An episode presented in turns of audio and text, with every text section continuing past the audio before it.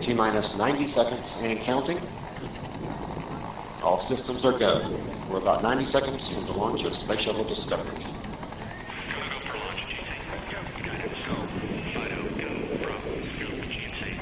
Hoy quiero que me acompañes a un viaje extraordinario que quiero hacer.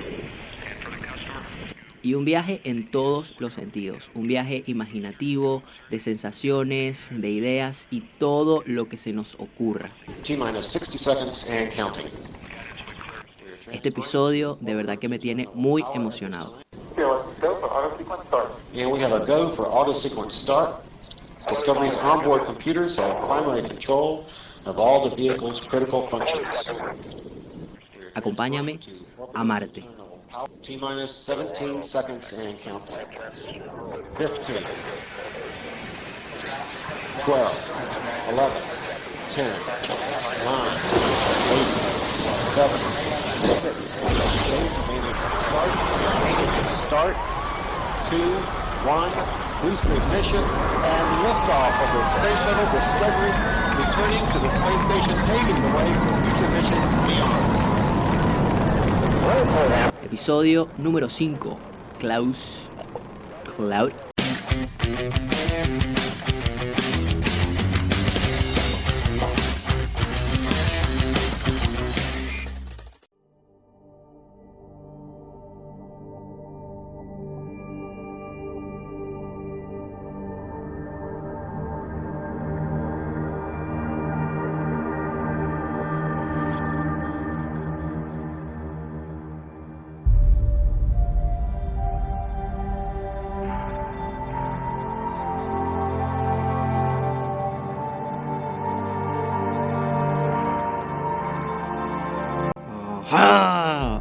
Bienvenidos a este nuevo episodio, a este nuevo viaje. Muchísimas gracias por estar aquí conmigo en esta aventura rodeados del profundo y oscuro espacio.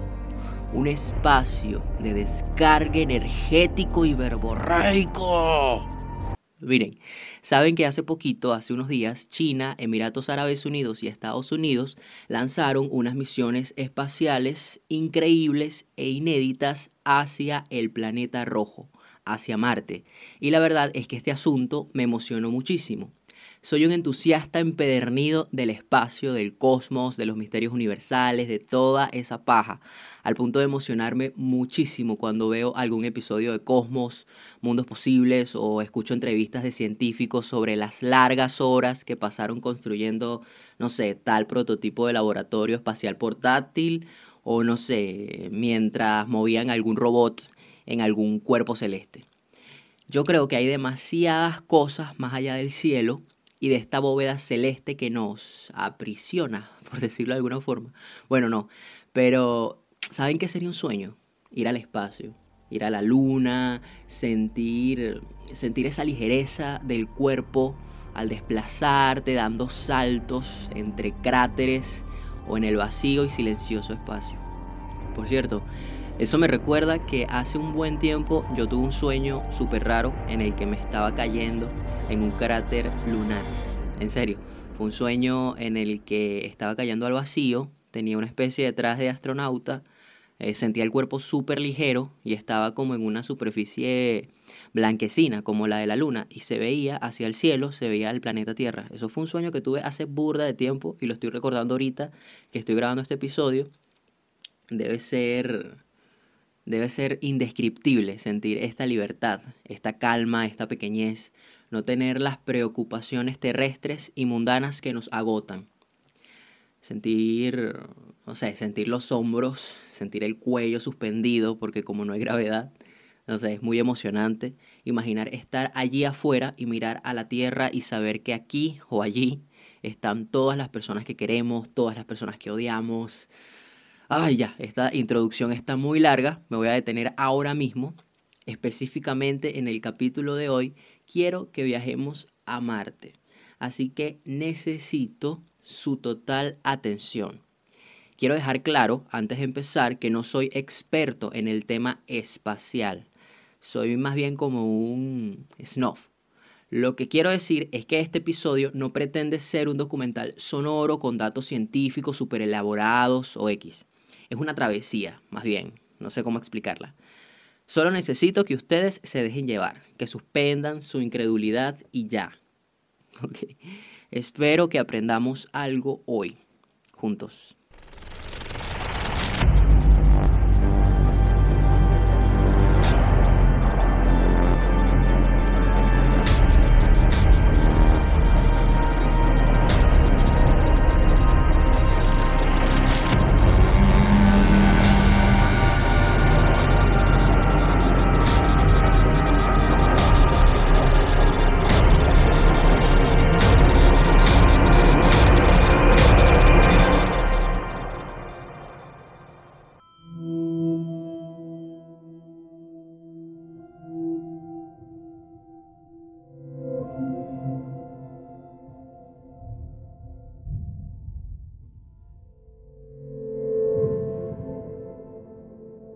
¿Sabes algo? Hay más asientos en mi nave espacial. Así que puedes invitar a un amigo, pero un amigo o amiga chévere, divertido o al menos sensible, eh, que nos quiera acompañar en este viajecito humilde, humildemente que les traigo el día de hoy, que uno hace con cariño. Así que no olvides compartir, por favor, este episodio, seguirme, darle like, comentar, cinco estrellas, bla, bla, bla. Y saben que funciona muchísimo, que lo he comprobado, compartir el link lo pasan por WhatsApp, lo pasan por Telegram, por un mensaje de texto, lo publican en sus historias, ahora que hay historias por todos lados. Y nada, el espacio es un espacio, es un espacio grandísimo y solitario, así que mejor seamos un millón de amigos, con cada, cada uno con su planeta. Arroba Klaus en Instagram y Telegram y Klaus Piso en Twitter. Ignición.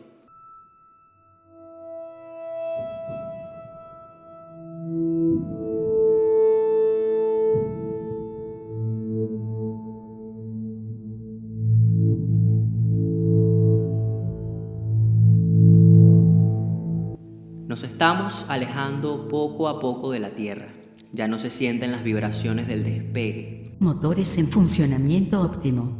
Solo escuchas voces humanas robóticas desde diferentes lugares.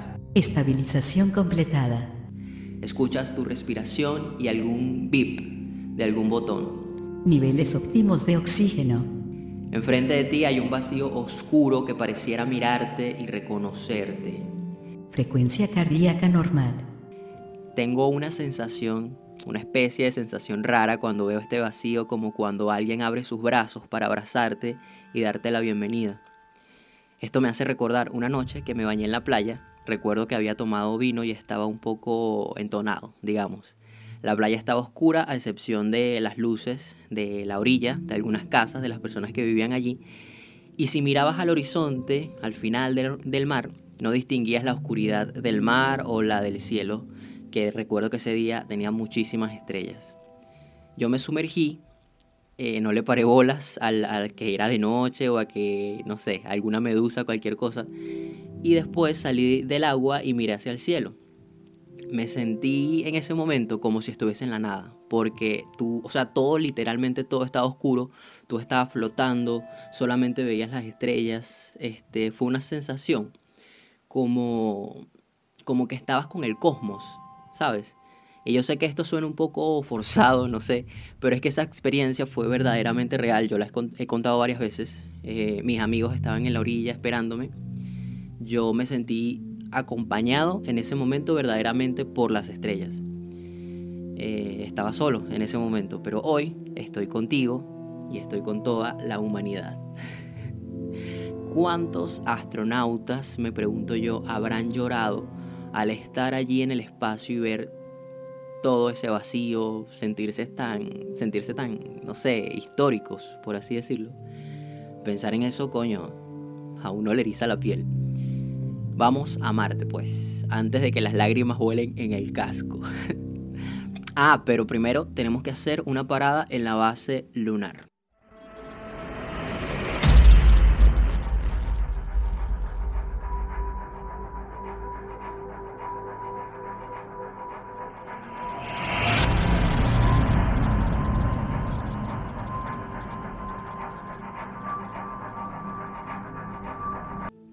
Estamos viviendo la época dorada de la exploración espacial. Miles de millones de dólares están siendo invertidos en la búsqueda de nuevos lugares, de otras formas de vida y también nuevas riquezas. En un futuro no muy lejano, grandes compañías se plantean realizar minería en asteroides, así como lo oyen. Por lo cual no sería raro que las propuestas de matrimonio del futuro sean con piedras preciosas extraterrestres, de los colores más extraños y los brillos más exóticos. No sé, una vaina verde con dorado y oro y plata y no sé. Hace poco, Obama firmó una especie de ley que permitiría la explotación comercial del espacio. El turismo espacial, la minería extraterrestre, la base lunar que funcionaría como puerto para viajes interplanetarios no son ya solo ideas de algún escritor de ciencia ficción. Está pasando. Esta base lunar se planea como un lugar humano de recepción y envío de cargas. Tal vez haya algún parque temático, un Disney World, o mejor dicho, un Disney Moon. ¿Se imaginan? Ustedes vieron la película de Martian. Bueno, ahí, allí hay un ejemplo de cómo podría ser esta base lunar. Chamo, y es que yo creo que estar en la luna y mirar a la Tierra debe ser una nota. Y si uno con esa vista se lanza, no sé, un porrito, ¿se imaginan todas las poesías, las obras de teatro, las pinturas que van a surgir de los artistas que vayan a Disney Moon. Pero nosotros solo vinimos a cargar combustible. Nuestro destino es Marte. Sigamos, que es un viaje largo, de 7 a 8 meses aproximadamente. Ay, pero ya va. Atención. Pasajeros de Klaus Klaus rumbo a Marte dirigirse al transbordador 7 para chequeo sanitario y protección planetaria. Recuerde tener a mano toda la documentación requerida. Recuerdo que estoy recordando, mejor dicho, que debemos pasar por migración para que los oficiales de protección planetaria nos chequeen, nos desinfecten, nos interroguen, porque sí, también hay tráfico ilegal de mercancías en el espacio, mejor conocido como piratería. Y si los controles sanitarios en los aeropuertos van a ser una verdadera, un verdadero fastidio después del coronavirus Imagínense en el espacio. Y esto es real, no los estoy cayendo a coba. Los oficiales de protección planetaria existen y entre sus muchas responsabilidades están el proteger la vida en nuestro planeta y en otros planetas. Así que son extremadamente cuidadosos para impedir que, por ejemplo, el coronavirus llegue a Marte. Eso sería un desastre. Ahora sí, continuemos. Recuerde tener a mano toda la documentación requerida.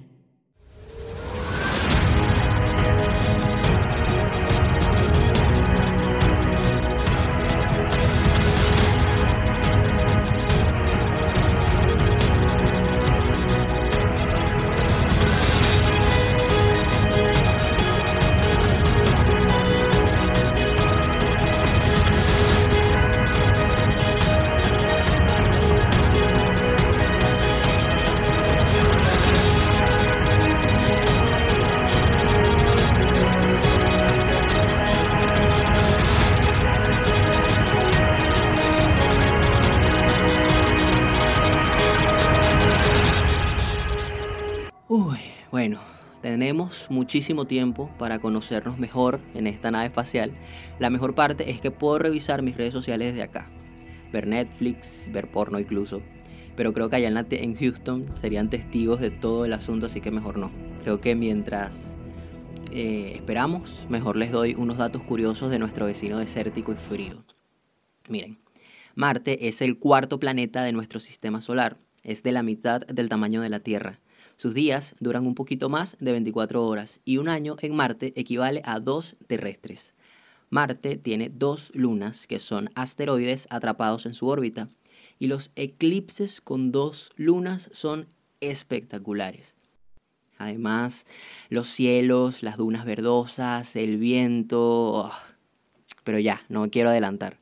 Las lunas de Marte se llaman Fodos y Daemus la humanidad ha aprendido muchísimo de Marte gracias a los rovers que la NASA ha logrado aterrizar exitosamente allí.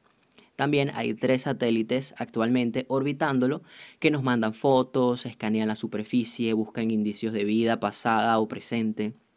De hecho, se ha comprobado que en Marte existió agua líquida hace 4 mil millones de años. Y otro dato reciente, eh, se encontró un lago de agua salada, de apenas un metro de profundidad. En Marte es muy difícil encontrar agua líquida, casi imposible, debido a la presión que se evapora, que hace que se evapore el agua casi que inmediatamente.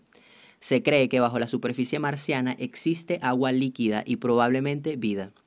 Hace unos días, Emiratos Árabes Unidos lanzó un orbitador a Marte, bautizado Hope, un acontecimiento histórico para los árabes.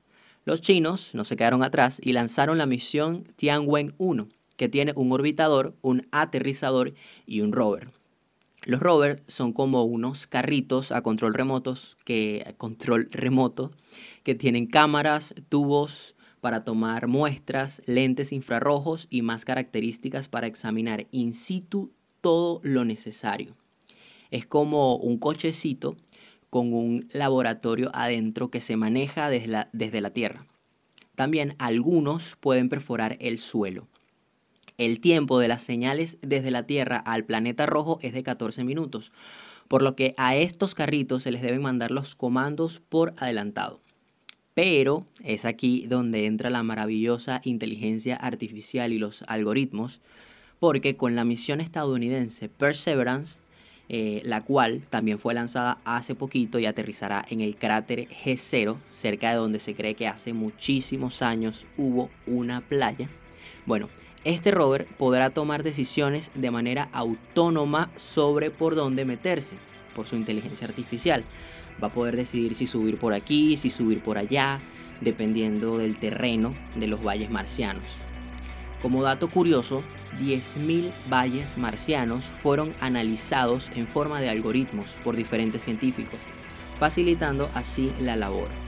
Lo digo porque me encanta todo lo que tenga que ver con inteligencia artificial, algoritmos, datos, X. Soy fan de todo eso. Gracias a rovers anteriores, se pudo demostrar que hubo agua en Marte, agua salada. Y también, por ejemplo, que el suelo de Marte no es tan ácido, así que en teoría se podrían cultivar espárragos.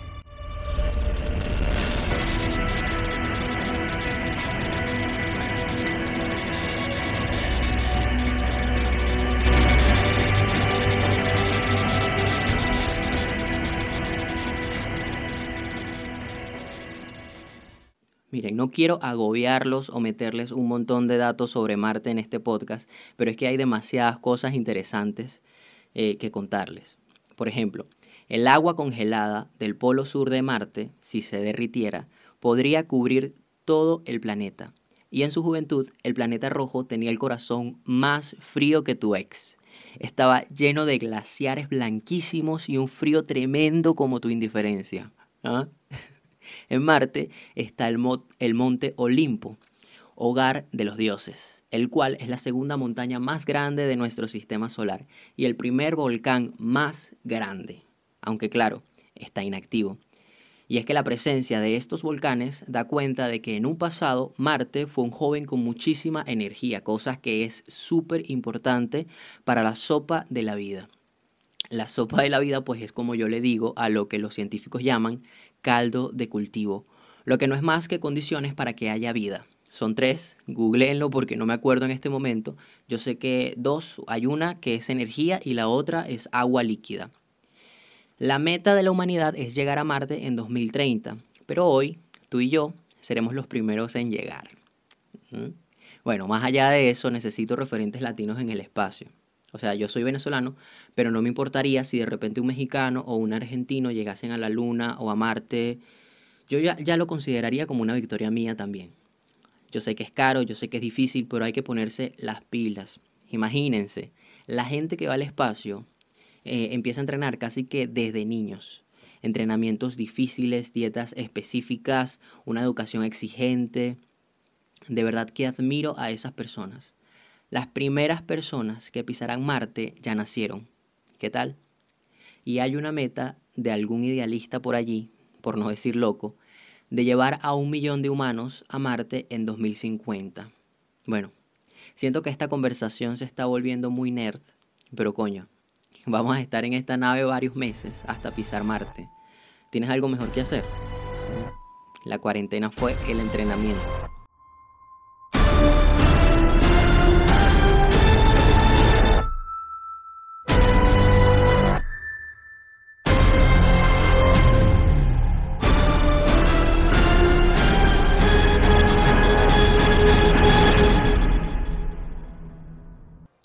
¿Saben qué me parece hermoso?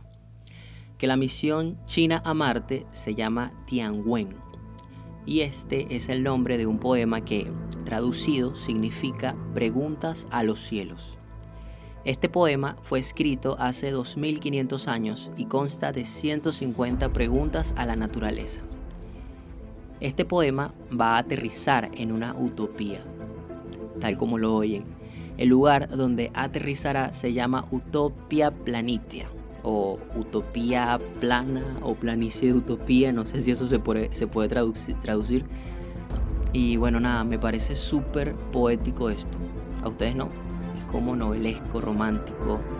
¿Y saben qué es más romántico?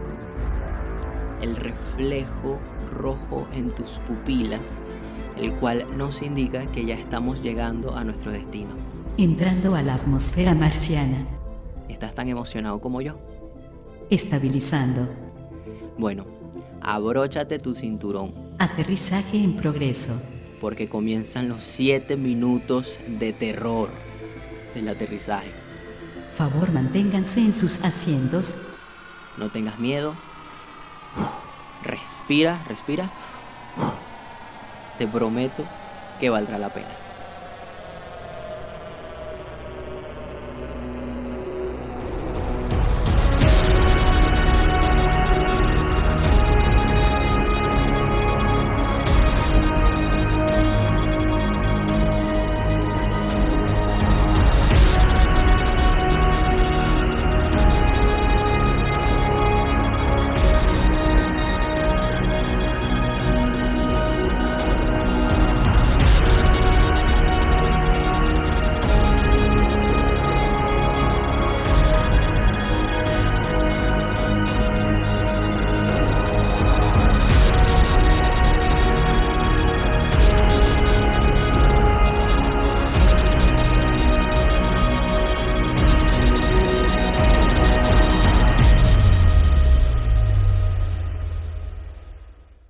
Bienvenidos a Marte.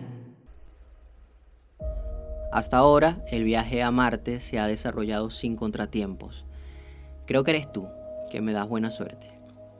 El aterrizaje es súper difícil, ya que se debe de tener un cohete con velocidades hipersónicas para que se pose como una pluma delicada sobre la superficie marciana. Muchísimas gracias por acompañarme. Si quieres saber un poco más sobre tu copiloto, escríbeme al Twitter, Klaus Janes Piso. Recuerda, Klaus con K y Janes termina en Z. Y al Instagram, Klaus Janes. Este episodio fue presentado por SpaceX, el futuro de la terraformación marciana con bombas atómicas.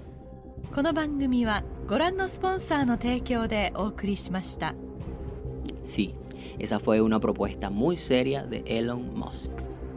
Continuamos la travesía la próxima semana.